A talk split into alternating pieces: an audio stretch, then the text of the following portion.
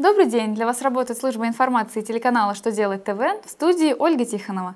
В этом выпуске вы узнаете, как начислять страховые взносы на зарплату работников граждан Киргизии, какие полномочия получили органы финансового контроля, как Минюст предлагает ужесточить наказание за неуплату страховых взносов. Итак, о самом главном по порядку. Минтруд разъяснил, как работодателям необходимо применять нормы международного договора в отношении граждан Киргизской республики.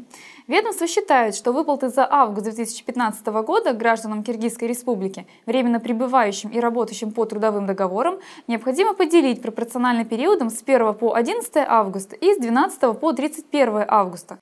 При этом сумма, начисленная за период с 1 по 11 августа, облагается страховыми взносами в порядке, предусмотренном для выплат в пользу иностранных граждан, это 22% ПФР и 1,8% ФСС, а сумма, начисленная с 12 по 31 августа, облагается взносами в таком же порядке, как выплаты в пользу россиян.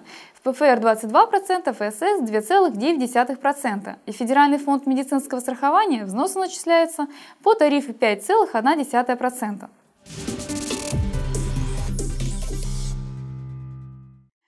Должностные лица Счетной палаты Российской Федерации, контроля счетных органов субъектов Российской Федерации и муниципальных образований для осуществления своих полномочий получили новый механизм административно-правового принуждения.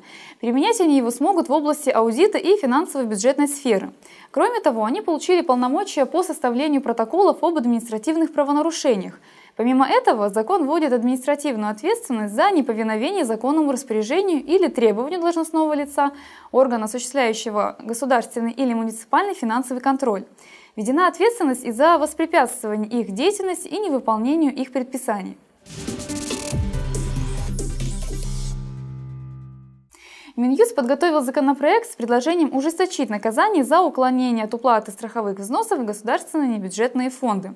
Ведомство предлагает ввести уголовное наказание. Самое строгое наказание, которое предусматривается законопроектом, до 7 лет лишения свободы и 2 миллиона рублей штрафа за сокрытие денежных средств или имущества организации или ИП, за счет которых можно было бы взыскать недоимку.